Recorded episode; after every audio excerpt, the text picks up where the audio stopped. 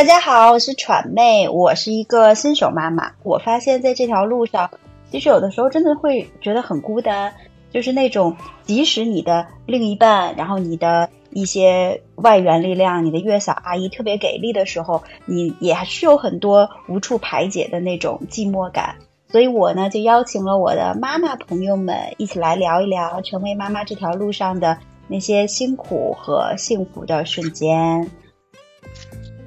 大家好，我是猫姐，今年是本命年，三十六岁。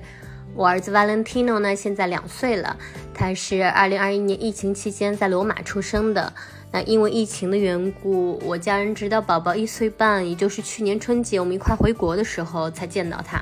所以这两年呢，我是在异国他乡，没有父母和月嫂帮忙。那我自己又是在一个半创业的阶段，就这么一个特殊时期在养娃，所以感触非常的多。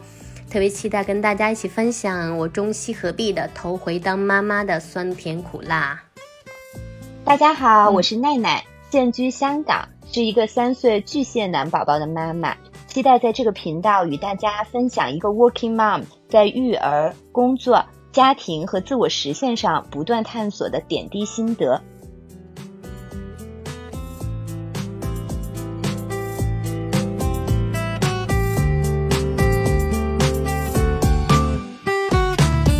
今天呢，我们一起的还是猫姐和奈奈，欢迎两位。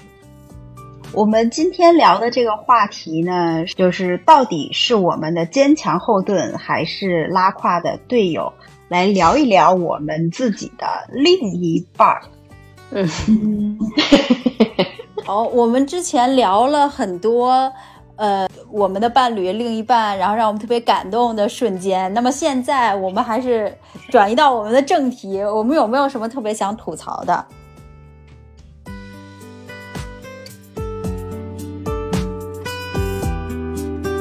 有啊。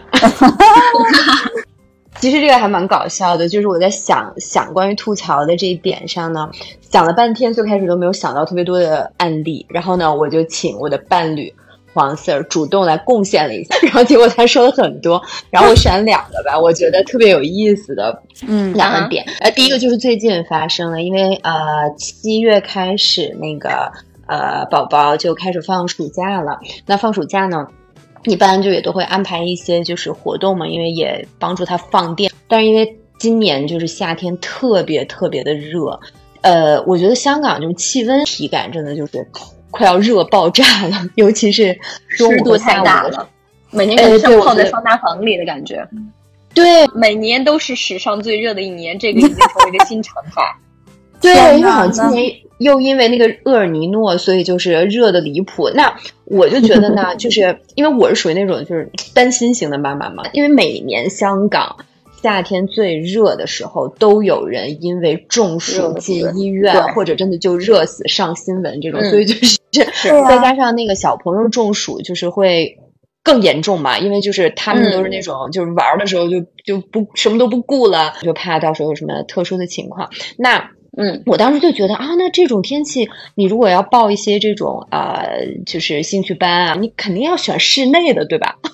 但是结果呢，那个黄 Sir 就是呃，给娃报了一个就是呃，优先选室外的。对，然后呢，就是因为呃，南华会是一个就是在铜锣湾那边就是很 popular 的一个一个呃场馆，然后有一个很大的足球场，然后他就说没问题啊。他说：“那个就九点开始，九点也不会太热啊。说我整天都在外面踢球，没有问题的。”然后我当时就这个气儿就 打一出来，我说：“我说你在外面踢球跟他一样吗？我说你是 你的这个身体的素质跟一个刚满三岁的小朋友的身体素质简直就是天 天差地别。而且呢，我当时就就其实真的就是很担心。我觉得我一看那个课哈，一次竟然有一个半小时。”这么久啊！我当时就说：“我说这个是是不是有病？” 然后我说：“为什么要这么久？”然后黄先生呢就很认真说：“那怎么办？那是不是整个夏天都不出门？” 就是把你的一点点担忧推到另外一个极端。但是也不能长时间待在户外。然后呢，他他就开始苦口婆心的跟我讲：“他说我跟你说啊，他这个一个半小时呢。”不是说像我们踢球一样，就是拼命在那儿踢，拼命跑。他都是那种就是娱乐性的，就比如他可能会哎设置一些对啊一些什么小的那种障碍物啊，让小朋友去啊就跑两步碰一下，然后就是训练他们的这个这个身体的这种协调啊，然后这种运动的能力，它不是真的是踢足一个半小时。那我真的觉得特别不能理解。但是上周六呢，就已经第一第一次要上课了。那我们后面是怎么样去，就是就是互相 compromise，互相去，就是就是妥协啊，商量。那我就说好，我说那你大家去呢，呃，我们就要做足所有的准备，比如说防晒，比如说那个呃水，然后呢带巧克力蛋卷儿，然后呢。我还当时一到那个场地之后，就立刻去那个自动售货机给他买了宝矿力水特，因为就是，比如说宝宝要是发烧了什么，那个就是体体能流失严重的时候，不是很多人都说可以紧急就是救援似的，就喝点宝矿力。是，对呢。有没有带我们的十滴水啊？什么这种怕中暑的东西？藿香正气。对，藿香正气。没有没有。但是呢，那个场馆离那个铜锣湾那边一个就是非常好的私立医院很近。我当时还专门有查，万一真的是中暑了，几分钟之内就可以到医院。我现在想想，我觉得我也挺神经的。后面呢，当时踢的时候，因为那天真的超级热，但是因为就是香港，它不是那个就是那种有点海岛型气候，所以它天上那个云就飘的很快。那也就是说，比如你那个大太阳，它可能一飘就变成哎有阴凉了，然后再飘有那种就又是暴晒。那基本上这一个半小时呢，就前四十五分钟就是考拉是那种就是玩巨嗨，然后呢。黄色还就是他每次就是在这种就是新的活动上都会就是认识到，比如新的就是比如爸爸的朋友啊什么的这种，就是他会搜手一下，然后他特开心跟旁边一个爸爸聊，然后说哎什么宝宝在哪上学啊，什么都参加什么兴趣班，然后我在后面特别紧张，我觉得我那个每一分钟都很紧张，生怕下一分钟考拉就晕倒。后面大概过就是。呃，四十五分钟左右之后，考完就真的是有点累了，然后他就是，嗯，啊，就下来就说，哎，妈妈，我要喝水啊什么的。然后，但是就后面他稍微可能休息休息，那我觉得还是鼓励他，让他再再回到那个场上，就跟教练和小朋友一起去玩。那第一节课 survive 了之后呢，我觉得我就放心了很多。然后我就跟黄牛说，我说。下回你就自己带娃去就可以了，也省得我在那儿担心。就是我大概知道了哦，整个这个节奏是怎么样的。然后呢，教练其实也会观察小朋友这个就是情况如何呀。我就觉得，嗯，那行，那我可以让你去放心的去去安排这件事儿了。黄色儿他作为一个爸爸，比较的大粗线条去处理小朋友的一些情况，哦这是你的点是吗？对，但是其实我觉得呢，就是我后面也有认真的想了想哈，呃，但我觉得这一点正好是我们两个性格上非常互补的一点，就是呃，虽然他这个粗线条，我经常觉得有非常多值得吐槽的地方，但是呢。呃，也是因为这呃，就是我本身可能是呃相对比较谨慎，然后考虑事情的时候就是会顾虑的点会比较多，权衡的因素也会比较多的。但如果我们两个都是这种风格的话，那我觉得考拉可能就就失去了很多尝试的机会吧。那天天就在家吹空调待着，没有办法出去到太阳底下暴晒。不是开玩笑的，就是我妈妈真的是不让他，就不建议他出门的。嗯，因为真的很热。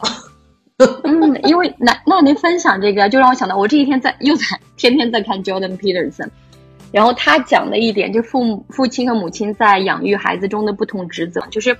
母亲是充满关爱的，怕孩子受到伤害的，因为你需要具备这个，才能在小孩子还非常就是对外界的这个抵抗能力非常弱的时候，能够足够去保护他。但是父亲是相对来说。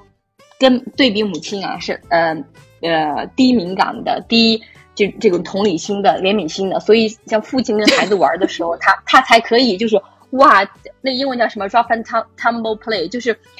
翻来滚去，把孩子孩子扔在床上，然后孩子抛在空中三米高下来接住，哇，就这种我在旁边看的就是心惊肉跳，觉得天哪，这孩子还接得住吗？这孩子扔在床上没事吧？感觉要扔骨折了。但是父亲他在玩的时候。对他就可以帮助孩子很好的塑造这种独立独立性，就 independent，帮助孩子树立这方面。但是这个方面母亲就不如父亲做得好，所以就是父他讲这方面，就像奈奈说，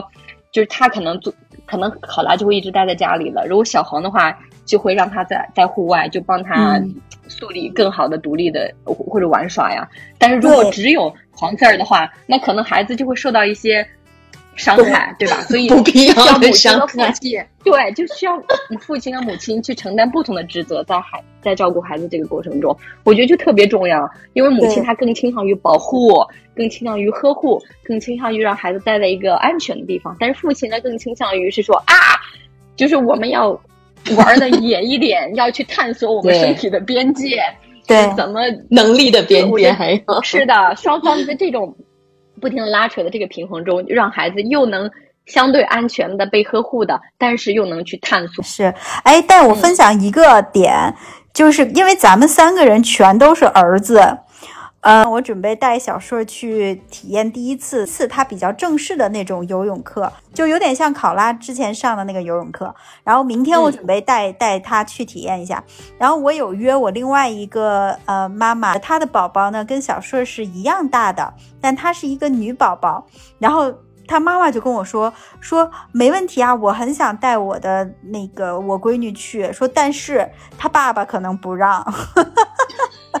说他爸爸现在特别特别宝贝他的女儿，就觉得他女儿就千万不能磕碰，不能不能有任何的冒险呀、危险的事情。他说我要做一做他爸爸的思想工作。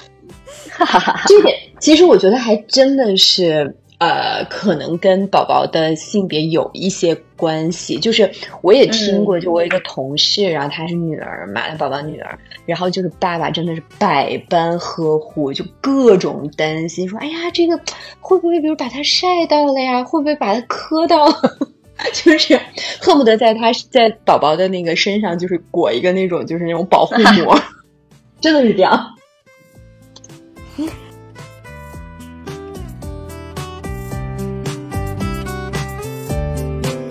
还有一个，其实是一个非常非常小的点，能体现爸爸们那个同理心不足这一点，就是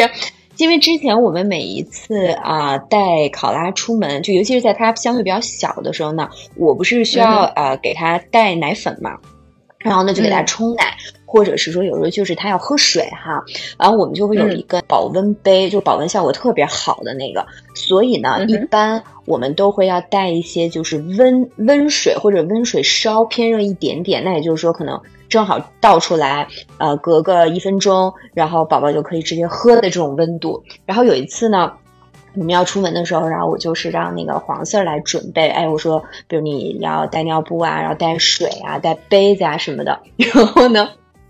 黄色就呃装好了水，然后我就说，哎，我说我看一下哈，然后一打开是一百度的沸水，天哪，天哪！我当时，我当时真的就是就是我都已经无语了，你知道吗？我问他，我说你为什么要要装沸水啊？他说啊，我还是特意烧开的，烧开的放到杯子里。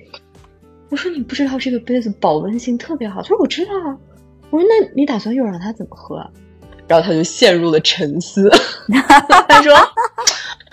哦，他说对哈。他说那那要不然再兑一半凉的吧。”我说啊，可以。然后后面我就经常拿这个跟他度假。就是其实这一点我觉得也反映出，其实很多爸爸哈，就是他。呃，可能做的不是让妈妈们那么满意，他真的不是故意的，就是他真的就是没有过脑子，他也是想想到了，哎，这个 checklist 上有这件事情，但是呢，他在做的时候，他并没有就是就是思考一下，反正之后我们俩经常拿这个这个点，然后来吐槽他，我说你还记得你那个 一百度的沸水吗？是是怎么了？太大条了，还是就不过脑子，还是就不走心？不知道。嗯，对，而且我说真的啊，就是我觉得 overall 来讲，我觉得黄色是一个很细心的爸爸了，已经，他真的已经算是细心了。就是，但是他就是爸爸的细心呢，大部分的爸爸啊，跟妈妈是没有没有办法比的，是的，完全同意。嗯，猫姐夫是什么样的？也是粗线条的爸爸吗？还是？我觉得他粗线条，一方面是取决于大部分男人的这个天性，另一方面是他照顾孩子确实相对是比较少的，因为他要朝九晚五的上班嘛。呃，吐槽的点，猫姐夫就是确实是非常 粗线条。就比如说跟孩子玩的时候，我其实已经是很粗线条、散养型孩子的这种母亲，不是那种过度保护型的，也不会说啊，觉得这孩子热了、冷了什么的。但是猫姐，比如说跟孩子玩，真的是一抛三米高，我觉得都快撞到天花板了。然后孩子但是你知道，小孩特别喜欢这种有很刺激的、有冒险感的。的感觉哇，就一被接住的时候就特别的兴奋，哇哇大叫，哇哇大笑，所以他俩就特别享受。然后呢，或者猫姐吧，哈哈哈哈，抱着他扔在床上，我觉得那个扔的，我感觉我自己要是被那么扔到床上，我要我要骨折了。但是，所以我我我就是只是看在眼里，我也不敢多说。我觉得这是爸爸跟孩子这个绑定的时间，我不能过去打扰。但是我看着真的是心惊肉跳在旁边，生怕孩子被摔下来。敢怒不敢言的妈妈。这个吧，就让我想到前一阵儿，呃，还比较火的一个话题。呃，日本的有一个学者，呃，上野千鹤子，我不知道你们有没有看过他的对对这个女性主义的，就是一些书，就比如说他现在那个最近新书《始于极限》啊什么的。就他其实分享过一个故事，他就说呢。呃，他的女性朋友，呃，就是自己结婚生子之后，就再也没有时间出来，呃，一起 social 一起玩了。然后他问到这个原因的时候，他的这个女性朋友就说：“因为我根本没有办法信任把我的孩子交给我的丈夫，我是我就甚至我觉得我两个小时、一个小时我都无法信任让我丈夫自己来带孩子。”然后呃，千鹤子就讲说：“那你如果连这个都不能信任，你当时为什么要跟他上床，要然后要生孩子呢？”你们对于这个点有什么看法吗？我旁边没有遇到过这种，连就是放心交给爸爸都不可以的这种案例。我觉得我可以把它放心交给爸爸、奶奶、爷爷、姑姑，很亲密的人我都可以，甚至好朋友，我完全没有问题。嗯，我觉得这种你是有点，我觉得在这一点上你是我我自己还蛮欣赏的，因为你是那种呃，不是说我要把孩子绑在我身边，因为很多我我有观察哈，经常自己一个人带孩子，然后尤其是当是妈妈带儿子的时候，很多的妈妈会有那种我就要把孩子绑在我身上的那种感觉，她可能不太愿意再让其他的养育者或者甚至是比如说。亲朋好友来，呃，帮忙再去带孩子，或者哪怕只是一两个小时，我倒不至于说，就是我没有办法信任任何人去带考拉。但是呢，我确实有一些人，比如你要让我就是完全把考拉就交给他，比如一天或者半天，我可能不一定那么放心啊。但是呢，其实这里我想分享一点，就是我非常能理解，就这一类妈妈的心理，就是。肯定是出于爱嘛，那应该还都是因为就是太在乎、太太爱宝宝了。但是这里我想分享一点呢，就是说，其实我在这个就是，比如说你教你把你把呃考拉孩子，或者是你把嗯对你来说很重要的一一项事情吧，比如说交给别人来做，你怎么能去放心的交给他？呃，这一点上，我觉得是从工作上给到了我很多启发，就是说你怎么样去 delicate。呃，一件事情，呃，即便它是非常非常重要的事情，嗯，因为以前可能在工作中，我很多都是说这个一个很重要的呃项目，就是我从头做到尾，然后呢，呃，我再 deliver 给我的上级。但是就是因为我现在的工作也要承担一一小部分的管理职能嘛，那你忙不过来，你不可能说所有的事情就是都绑在你自己的身上，你一定是要分配一些。呃，任务给到其他的你的同事的，那我的心得呢，就是你要先观察一下他的能力边界是怎么样的，就是可能就人无完人嘛，你不可能说，哎，嗯，比如说你你的另一半，然后你的那个就是家里的老人家帮你照顾孩子，就每个人都是那么那么。强，然后什么都能做到，比如说又能又做饭好吃，然后又可以什么教读书，不可能的。但是就是说你要了解到，哦，他的风格是什么样的，他的能力边界是什么样的，然后哪些你觉得他可能做不到，或者是你不希望他这么做的。比如说啊，有的老人家可能会啊，如果你把小朋友交给他了，他会带他出去吃很多垃圾食品，就就就就这么简单的一个一个例子，就可能有些。家长觉得没所谓嘛，对吧？一一餐两餐没关系的。那我觉得，如果比如说这个你你自己，因为每一个照顾呃教育小朋友的方式啊，养育小朋友方式，每个家庭都不一样。那比如我觉得这个可能我不是特别希望他这么做，那我在把小朋友交给他照看半天的时候，我可能就会提示一句，我说呃不要带他，比如去去麦当劳，或者比如带麦当劳不要吃，就是一些就是就是可能会含激素啊什么的这种。那我觉得这样的话，可能就是既可以令到对方。啊，也有机会跟小朋友这种单独相处，然后就是增加这种感情。我觉得就是也需要双方的一个观察和信任吧，就不用说把小朋友完全绑在自己身上，因为其实这样的话，我觉得对自己的心理健康也不是一件特别好的事情，因为。嗯，我相信大家可能都知道，说啊，你养育一个小朋友，你最终就是他，他总有一天是要离开你身边的，无论他是因为上学，嗯，对，还是说他就是组组建了自己的家庭，就是我觉得，我觉得，我觉得都不是说总有一天，其实孩子，嗯嗯，因为娜娜孩子三岁多了，我孩子两岁，其实我觉得孩子一岁开始，他已经开始探索社交圈，跟爷爷奶奶呀、其他人啊、我们的好朋友啊、其他小朋友都有开始互动，他已经。跟这个世界开始接触，他已经离开妈妈的怀抱了，所以我是觉得孩子基本上九九个月之前吧，可能是完全是属于妈妈的。之后，其实他跟世界不停的接触，他其实都把自己的很多部分慢慢慢慢的交给世界。我觉得都不是说有一天他要走向社会，可能从一岁开始，他就在慢慢的走向社会。像那个传媒刚才说的，我觉得就是 Jordan Peterson 他 define 这种妈妈就是 devouring devouring mother 吞食型的母亲。他说：“这种母亲是最毁坏孩子的，他会伤害孩子的独立独立性，让孩子无法真正的变成一个 grown up person，就是无法变成一个真正的长大的人。他永远就像一个巨婴。其实我们社会的很多巨婴型的人格都是这种 devouring parent 造成的，而且这种 parent 大部分是母亲，就是吞食型人格。他想把孩子永远绑在他身边，出于一种就是母亲啊，或者就是。”我觉得说的好听点是护崽或者保护型、保护型的 overprotective 的母亲，我觉得这种爱是很狭隘的，因为你要真的爱这个孩子，你就把他养成一个大树，很茁壮的生长。这是因为他是独立的人，他不是你的财产，不是说永远是你的孩子。我觉得这种就是一定要一定要去避免，而且我觉得因为。我们现在三个人的小朋友相对都比较小哈，就是比如说他出去跟别人在一起，你可能更主要担心的是他的就是安全，然后就是而不是说啊，什么他跟别人一起干什么坏事儿，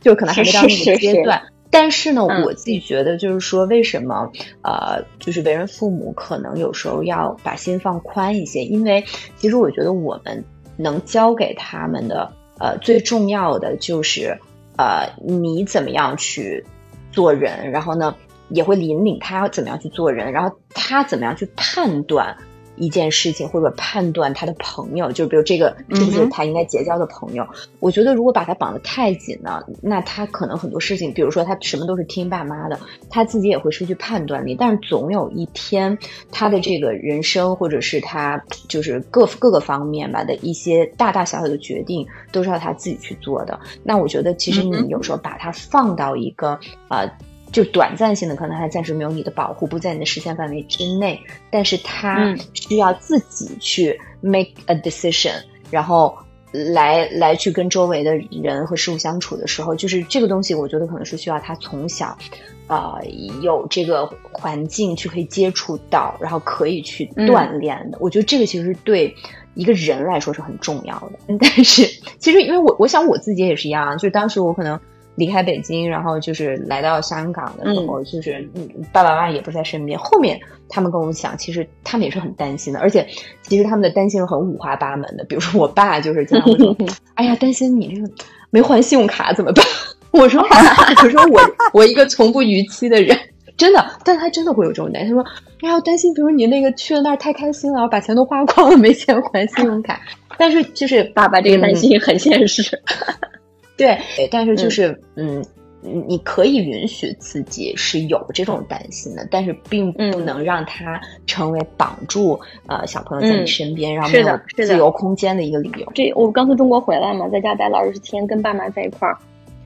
其实我也很感动这种，因为我从小其实爸妈是非常放手的，就是教会了我很多很就是 fundamental 的一些好的东西，但其实是任由我们自由成长的。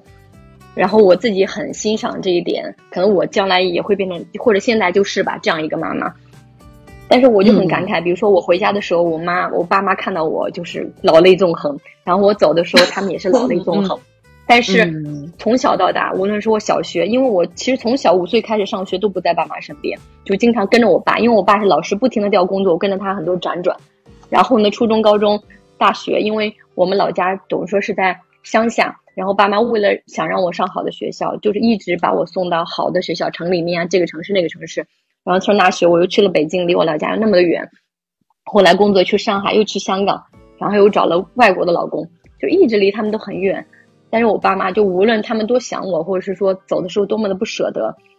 嗯，他们从来没有说说不要去，只会说啊，可能就简单的表达一下想念，或者说从他们的眼泪和他们不舍中，我都能看到他们是多么的想念我，希望我留在身边。因为每个父母都希望这样，但是他们从来都没有变成一种。吞噬型的父母就是想把孩子绑在身边，都觉得就孩子有孩子的追求，孩子有孩子的生活，就是由他们去吧。所以我这点我觉得我父母非常的了不起。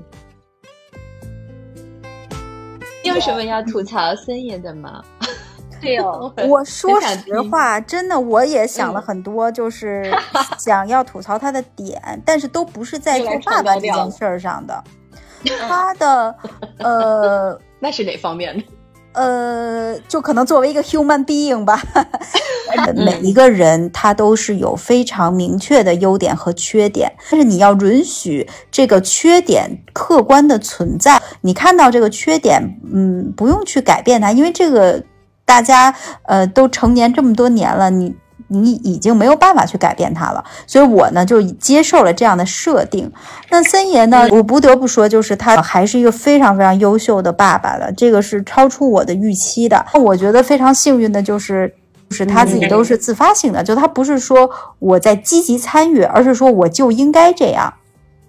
但是当然，就说明他的性格也是很成熟的一个人，嗯，才他才会有这样的行为嘛。对，是的，毕竟也四十多岁的人了。老来得子，是的，想吐槽他的点，呃，也是有的。比如说，就是跟我们比较奇葩的这种作息是相关的，因为我们两个人的工作原因，他是个演员嘛，他很多时间的工作是晚上，他要去演出，就相当于比如说咱们哈，呃，正常的朝九晚五，可能五点钟下班，六点到家了，然后你六点到晚上十一点，可能都是你一个休闲娱乐的时间。那么我们类比过来，对于他来讲，就是他可能晚上到家是十二点，然后所以他其实我理解，就是他也需要一个自己放松的休闲娱乐的时间。所以森爷睡得就很晚，他会晚上回来，要不然就是放松，然后跟我聊天，或者是自己打游戏，呃，或者是看视频，或者是他还要去准备第二天的排练啊、演出，他要背台词啊什么的。所以他基本上睡觉都是三点。左右，嗯，然后他第二天呢，一般是会到十二点或者一点才会起床，所以在每一天的上午，其实是我很需要，呃，他来帮我带娃的这个时间的，但是就得不到任何的这个支持，这个上午就会变得很痛苦。我是觉得每一个人都需要一个放空的时间，但是只不过呢，就是对于爸爸来讲，每一天。他都有一个放空的时间，但是呢，我可能就没有办法每一天都有这个放空。对，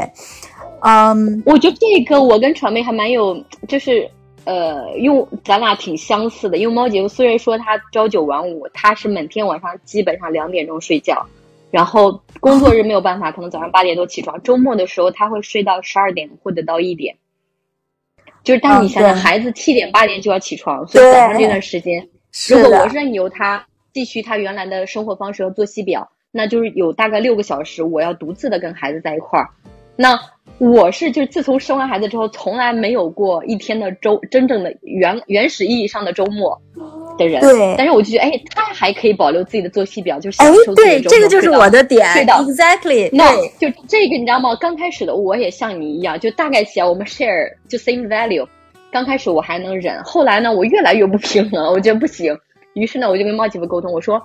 我明白你其实工作当然五天也很辛苦，每个人都需要放空的时间。你平时呃原来的周末睡到十二点、一点、两点，我就 fine。现在有孩子，我早上就是七点半就要起床的，我再也没有一天周末了。那不如这样，我也不是说让你七点半起床，对吧？两人一起 miserable 的陪孩子玩，就从此之后两个人再也没有周末。我觉得这样也不 fair。嗯，那我就说，原来呢你是十二点一点起床，但是我现在周末的时候你要十点钟起床，就是你、啊我不要求你七点半跟我一块儿起床，但是你也不能像原来一样睡到十二点一点。十点钟的时候，我就要把你房门打开了，孩子要进来跟你玩了。我就不想就只有我一个人，好像这个周末带孩子是我一个人的责任，我觉得不行。所以呢，我跟他谈了之后，就猫姐非常愉快的接受了。我觉得啊，他之前有点 abuse 我，没有说，就是 他利用我没有说，就是他觉得哎你不说嘛我也不做，反正就是、嗯哎，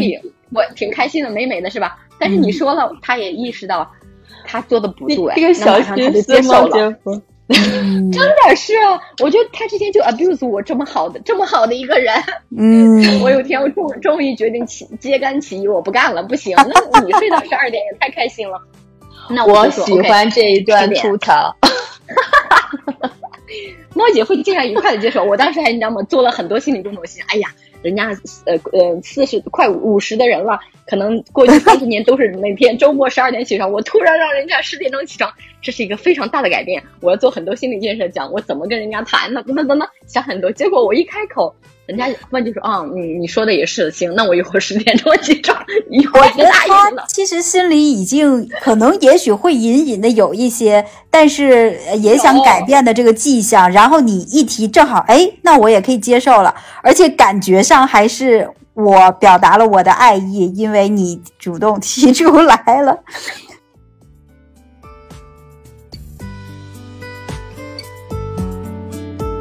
我们顺着这个话题哈，就是你们觉得有孩子之后，呃，对于你们夫妻之间的关系，或者你们夫妻之间的家庭当中的这种动态、这种 dynamic，有什么样的改变？我觉得呢，就是肯定是有变化的，嗯、因为我回想过，我跟黄四儿就是以前二人世界的时候啊，因为我们两个还都都是挺呃怎么说，挺尊重对方的呃爱好，还有就是就比如说呃那些私人时间，比如你有什么样的安排，我们基本上都是完全呃尊重对方的这个时间安排的。比如说哈，比如以前黄四儿他呃平时晚上或者是周末，他非常喜欢踢球，他可能呃一周踢两三场，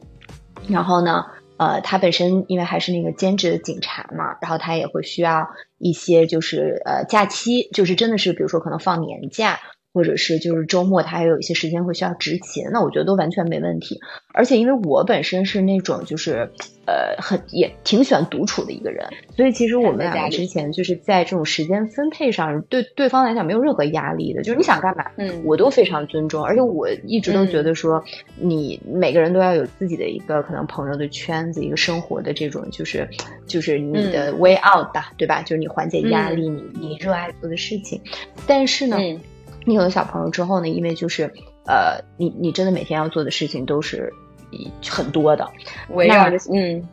对，然后再加上呃，因为黄色就读了 MBA 嘛，所以就是其实他、呃有已经非常忙了，但是他呢中间有一段时间、他还是想干之前这两件也非常 time consuming 的事情，嗯。那就就真的会出现就是说啊、我要非常多的时间都是我来啊、迁就他的这个时间表，嗯嗯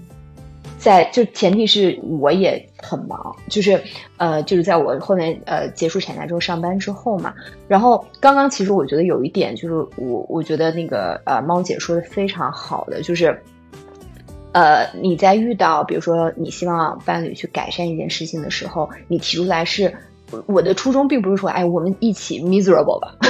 因为我也听过我身边的、呃朋友，就是有两个小朋友的，他就吐槽说他真的曾经跟老公吵架，老公就说我就是想跟你一起 let's be miserable together，真的 好神经啊！就是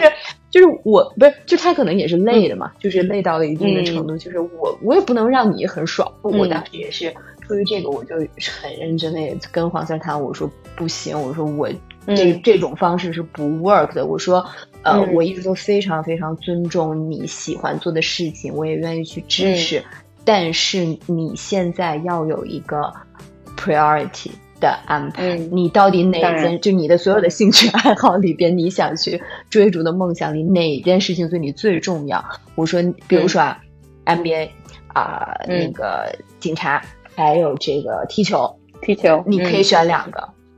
我说，嗯但是你不能三个全做。我说，要不然我就要崩溃了。而他，但我又并不希望我们两个变成那种就是天天围着家里转，什么也都干不了的这种人。当然，所以就是我们需要互相去 back up，就是哦，好，我们谈过了，然后比如你需要你需要去这个踢球的时候，那我就来带娃。但是我我也有很嗯明确的跟大家讲，我希望后面你也可以在你就是真的是呃，比如说过了一个考试季，或者你这段时间没有特别多的这种这种活动的时候，我希望你可以更多的时间呃来来照顾小朋友，陪他玩儿，然后这样嗯我也可以去有我的 me time，哪怕我的 me time 就是瘫在那儿，或者给我出去对 做个按摩这样子。我觉得这个嗯是嗯比较大的一个改变吧，因为以前你嗯根本就没有这个问题，你的时间是嗯无限、无限多的。是的，是的，那个就是原来 Facebook 的 CEO 写的那本书叫《Lean In》，对吧？他当时提有一点，我现在想想我都觉得非常的适用，尤其当了妈妈之后更适用。就是说，当妈妈其实是一份全职工作，尤其是像我这种啊，比如前两年，呃，我是没有工作的，那我老公在工作。尤其像我这种情况，很多人觉得，哎，带孩子就是妈妈的责任，因为老公要工作嘛，赚钱养家嘛，好像就是孩子完全是你的责任。但我觉得不是，因为我觉得 being a mother 是一个严重的被 undervalue 的一个工作，那就是你的全职工作，不是说这八个小时我没有在 office 我就没有贡献为这个家庭贡献 value，我的 value 就是养育这个孩子。那其实爸爸下班之后，他他在这本书里有讲呢，周末的时候爸爸下班的时候，大家觉得哦，爸爸上了一天好累呀，老公回家应该休息一下，那还是你带孩子。他说不是这样的，你在家里都是在全职工作带孩子，那你老公回来之后，那你们都是应该是一个下班的时间，那你们一起啊要一起带这个孩子，就是不是说他下班了来放松了，这个时候你也是你的下班放松的时间，否则的话你就变成一个二十四小时在工作的人。那我觉得这个是是完全不 fair 的。那所以我也也也说到之前我为什么跟猫猫姐夫就是 negotiate 这个说他必须要周末十点钟起床，而不是想怎么想一点钟两点钟起床都可以。因为周末不单单是你放松的时候，我也想放松。那我们就是一起一起要找到平这个平衡点，我也需要我放松的时间。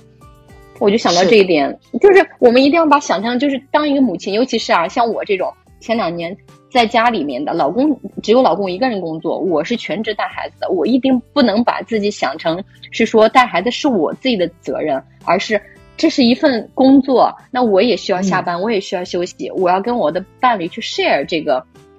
责任。是的，而且这一点我我特别赞同的一点就是说，呃，尤其小朋友特别小的。呃，头呀头两年吧，他本来跟你的互动其实也比较有限，就是他可能呃也还不会说话，然后也不会表达自己的情绪。那其实这份工作是很辛苦的，就是它不是一个，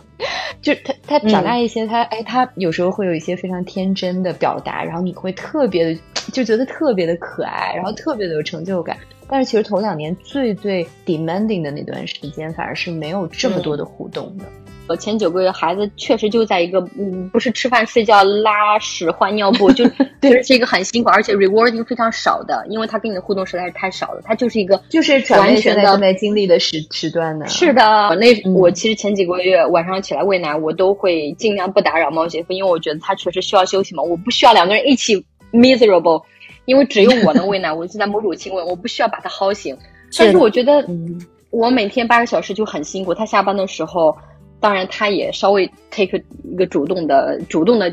帮我来一起 share 这个责任，但我觉得他可以做的更多。带一个几岁的小奶娃八个小时，其实是一件非常非常难的工作，但是这份工作完全被 undervalue 了。是完全同意。在我们家就不会出现这种情况，因为因为我有那个育儿嫂，至少我的这个阿姨她是有一个工资的，所以在这在我们家这件事情她是有一个价码的。我感觉我们家目前来讲哈，就是在育儿这件事情上还是相对比较和谐，而且没有太大的压力。我就像你们刚才讲的，就是阿姨其实承担了很多这种呃重复性的、枯燥的呃工作。现在小顺儿已经马上快要四个月了，他的这个互动就已经开始非常多了，就是这种你的这种回报感，呃，他给你这种回馈。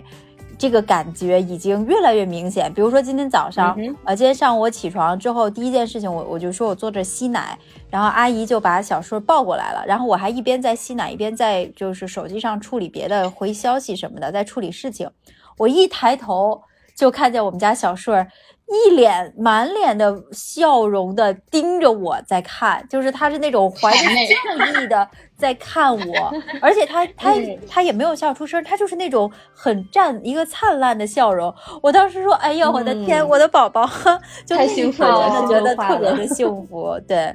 嗯，我跟森爷其实不是那种特别特别典型的上班族的父母，呃，我们都对于这件事情是没有把他想的太。困难，那在实践当中，的确我们也一直引入了外援，所以 这个简直太重要了。其实这个是很重要的，对。所以我刚想说，就是可能阿姨承担了很多呃那种枯燥乏味的工作，然后让这样帮助我和森爷都可以主更多的去享受跟宝宝的互动。所以这样的话，是的，基本上是还算是一个正向的积累。我觉得都变得更好了，就觉得好像我们。本来只是两个相爱的人，但现在组建了一个家庭，生出来了一个小宝宝。然后我们两个人都在这个小宝宝身上看到了自己家族的影子。比如说，我看到我爸爸、我哥哥在我孩子身上的投射，然后我也能看到猫姐夫在他身上的投射。就我觉得这种好像把我们两个简简单单的人就拉得更近，而且拉得更深了。这是我很大的感触，我觉得特别特别好，是我如果不当父母的话感受不到的。所以其实我觉得都是正向的改变，而且也让我们，呃，比如说啊，我自己会觉得，呃，我现在对我时间的安排更有计划性，我不愿意就是，嗯，像原来一样花，就是花一些很无聊的时间，嗯，我更在意，因为我的时间很多要给孩子，所以我更在意就是时间的质量是不是好的，嗯，那我们两个也在养育孩子过程中遇到一些碰撞。那我们也有机会去重新，嗯，negotiate 我们两个的关系，我觉得这个也非常好。嗯，我觉得就是也让我们两个的 bonding 更深。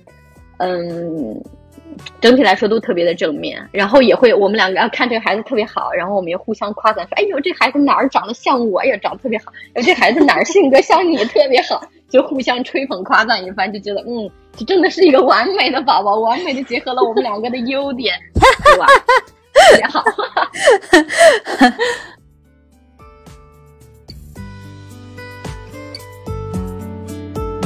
在带娃这件事情上，我有不同的分工的，就每个家庭都不一样的。那比如说，你们是如何呃给自己的伴侣和孩子创造更多亲密时间吗？呃，因为猫姐夫朝九晚五上班，孩子我们孩子是八点半到九点之间要睡觉。然后猫姐夫其实之前他下班的时间基本上是八点半以后。然后有了孩子，我就跟他说不可以，你必须每天七七点回来，然后不能晚于七点半。你要跟孩子有一个小时的这个 bonding 的时间，这个也是我跟他 negotiate 过来的哈。嗯，然后他就觉得对，非常对，所以他每天一到七点的时候，他就哦我要下班了，哪怕就是他的老板找他聊天，他说哎，就是他会去有意识的想我要。Make 这个 effort 让保证我自己七点钟能离开办公室，然后他一走进家门，我也会去 prepare 孩子，因为我知道猫姐夫他很爱这个孩子，他很 care 孩子对他回来这件事情的反应。如果孩子无动于衷，或者说一点都不高兴，他其实很受伤。他会怎样？然后他真的他会他会很受伤，他有时候就是我不能说已经哭出来了吧，至少就是非常的低落，整个人很伤心。就我看到我看到那个我自己也很伤心，我就很心碎，我就哎呦，有时候他。就直接走进另一个房间，我感觉就是他在消化他那个很 negative 的这个情绪，我就觉得很很伤心嘛。我也不想让这样。猫姐夫他，因为他对孩孩子非常的爱，他也希希望孩子可以回馈给，不能说相同的爱吧，至少是尽量他是开心的。哎，毕竟一天没有见到爸爸，见到爸爸开心一点。但是孩子刚开始是没有这种反应的，他就很伤心。那我就也是给自己一个工作，就是我会 prepare 孩子。猫姐夫从办公室走的时候会说：“我要回家了。”然后我就知道哦，他十分钟之后要到家了，我就会跟孩子说：“哦，爸爸听到，快来过来准备。”对对，差不多就这样。但是我会 prepare 他，因为这十分钟我要做很多事情，不能现在 prepare 的太马上 prepare，他就是过了那个劲儿之后，他又他又他又不激动了。所以我又跟他说啊，这个爸爸要回来，爸爸一天没有见到你，爸爸很想你，爸爸在工作，然后爸爸要挣钱，给你买很多好的玩具，等等等等，prepare 一堆。然后叮铃铃，那个门铃响的时候，我说快点，爸爸回来了。然后他就要冲到那个门口，然后这个门一开，然后他就要扑向爸爸的怀抱，就这一套感觉都是设计出来的。但是小孩子他特别，尤其他，因为我觉得孩子跟我的绑定很深，他也很爱我，很尊重我，所以我每次很用心的跟他讲这些的时候，他就每次都做的比上次好。刚开始他还就觉得不太懂你在说什么，后来他觉得哦，哎，不管我是否对这个爸爸的感情足够深，但是我知道妈妈很 care 爸爸的感受。妈，如果我这样做，妈妈会很高兴。然后我这样做似乎也是对的，因为妈妈说爸爸很爱我，所以我觉得他是越来越懂得。然后现在他就 respond 的非常好，就每次爸爸回来之后，他听到门铃，他就很激动，然后去欢迎爸爸，然后一个大的拥抱啊，亲亲爸爸。然后这时候我就会退出了，我就觉得 OK，七点半到八点半吃晚饭之前这段时间是你们两个绑定的时间，那我不想在场，因为我在场的话，孩子就会优先我，就更愿意跟我玩，就会可能会冷落爸爸。那我这时候就完全抽离，可能我去忙会儿工作呀，或者我去厨房忙一会儿啊，就把这个时间完全留给他们。这是我找到的一个很平、比较平衡的方式吧。我觉得 work 的也很好。小考拉会有这种，就是对黄 Sir 说：“哎呀，比如我想跟妈妈玩，或者是更喜欢跟妈妈在一起吗？”不会，他挺非常喜欢跟爸爸一起玩，因为就是可能我们两个陪他玩的方式也不一样，就可能比如说呃什么读故事啊，然后呃这种就是可能是我我来参与的比较多，但是比如真的是呃踢球啊，然后或者是就是玩一些很犀利的这种 这种游戏啊，可能就是爸爸陪的比较多，所以他嗯就是很 enjoy 跟爸爸一起的这个时间，然后而且我觉得。黄四自己也是，嗯，很主动的会说，哎，我要陪他玩一会儿，就不不会说，哎，你你不要在那儿坐着，不会说是等我说，你不要在那儿坐着，要陪宝宝玩。就是他自己只要有时间的话，他都是很喜欢，就是主动跟考拉一块儿玩的。然后，所以我觉得，就是他也是希望，呃，考拉喜欢跟爸爸一起玩的，就是他自己会觉得非常的 proud，就是哎，你看我儿子就是。特别喜欢跟我在一块儿，然后喜欢跟我一起出去，或者有的时候他有周末会讲，哎，他说我带考拉去哪哪哪儿这样子，就是他会呃主动的去提这件事情。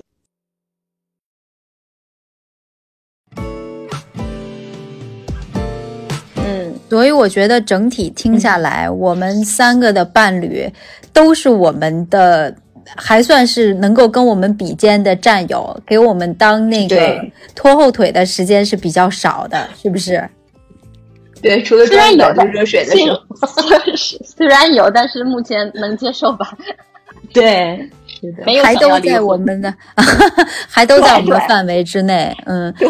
呃，一些过来的朋友们，他们也在讲说，其实这个孩子就像是你们婚姻和情感的一个试金石。如果你们感情之前有一些这个裂缝，那它就是一个放大镜，它会把你们的问题会放得很大。那但同时呢，把你们之间的爱和联系加得更深，所以孩子真的就是一个父母之间非常神奇的纽带。这点我很同意，就是说，我一直觉得哈，就是我是生完宝宝，经历了这几年之后，我才相信，就是说，哎，为什么两个人的感情基础很重要？就我以前觉得，爱最重要嘛，就比如我一见到他，我就很爱这个人。我可能不需要那么多年，我们也是有感情基础的，但是就是在育儿的过程中，你就要崩溃，或者是你很想揍你另一半一顿的时候，你有过往的那些，就是哦，你知道他是这样的人，或者说哦，你知道他他不是故意的，就是嗯，或者是说你想到以前的一些很 sweet 的那些瞬间，就是会帮你去更好的度过，就是你们就是接受考验的这个。这个点，我觉得奶奶说的这个，其实我现在看的一本书，它讲的就是爱和信任嘛。我觉得这个确实是因为爱是相对比较容易，但一个信任感的建立，因为其实我们可以哎突然爱上一个人，但是这个信任感的建立是需要非常长的时间的。然后你有这个爱和信任的时候，我觉得才是一个 family 很好的基石，就是即使比如他做一些不好的事情，或者这个事情没有做好，但是你不会去怀疑这个人的人品，或者说，哎，他他无法做好，你只是就事论事的觉得他这件事儿没有做好，你还是对你们整个的这个基础是非常有信心的。我觉得这个特别特别重要，你不会怀疑说，哎，是不是这个人不对，只是说这件事儿他做的很好。